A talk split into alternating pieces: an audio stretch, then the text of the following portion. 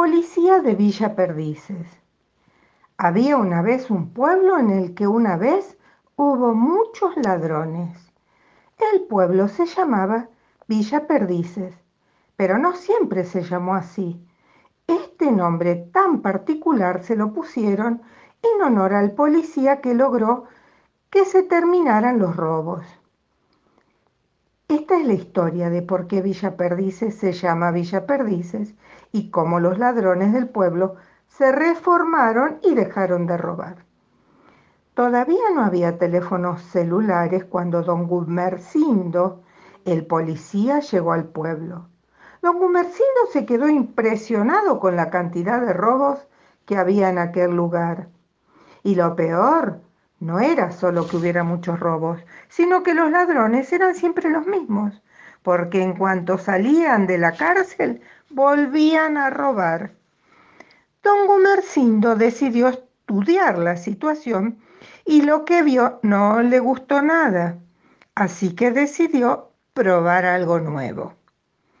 Por las tardes, cuando terminaba su turno, don Gumercindo iba a la cárcel a visitar a los ladrones y contarles cuentos. Al principio, los ladrones se reían de él, pero don Gumercindo no se rendía y tarde tras tarde iba a visitar a los presos. Con el tiempo los presos le tomaron el gusto a los cuentos de don Gumercindo y a sus finales felices.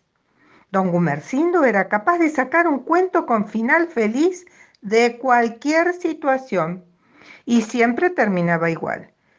Y fueron felices y comieron perdices. Cuando salían de la cárcel los ladrones, no dejaban de pensar en las historias de don, don Gumercindo y en sus finales felices.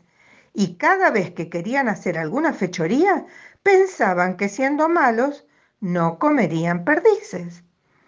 Así fue como, poco a poco, los ladrones del pueblo dejaron de robar. En la municipalidad decidieron cambiar el nombre del pueblo en honor al policía cuentacuentos, que logró con paciencia y cariño cambiar el punto de vista de todos los ladrones del lugar.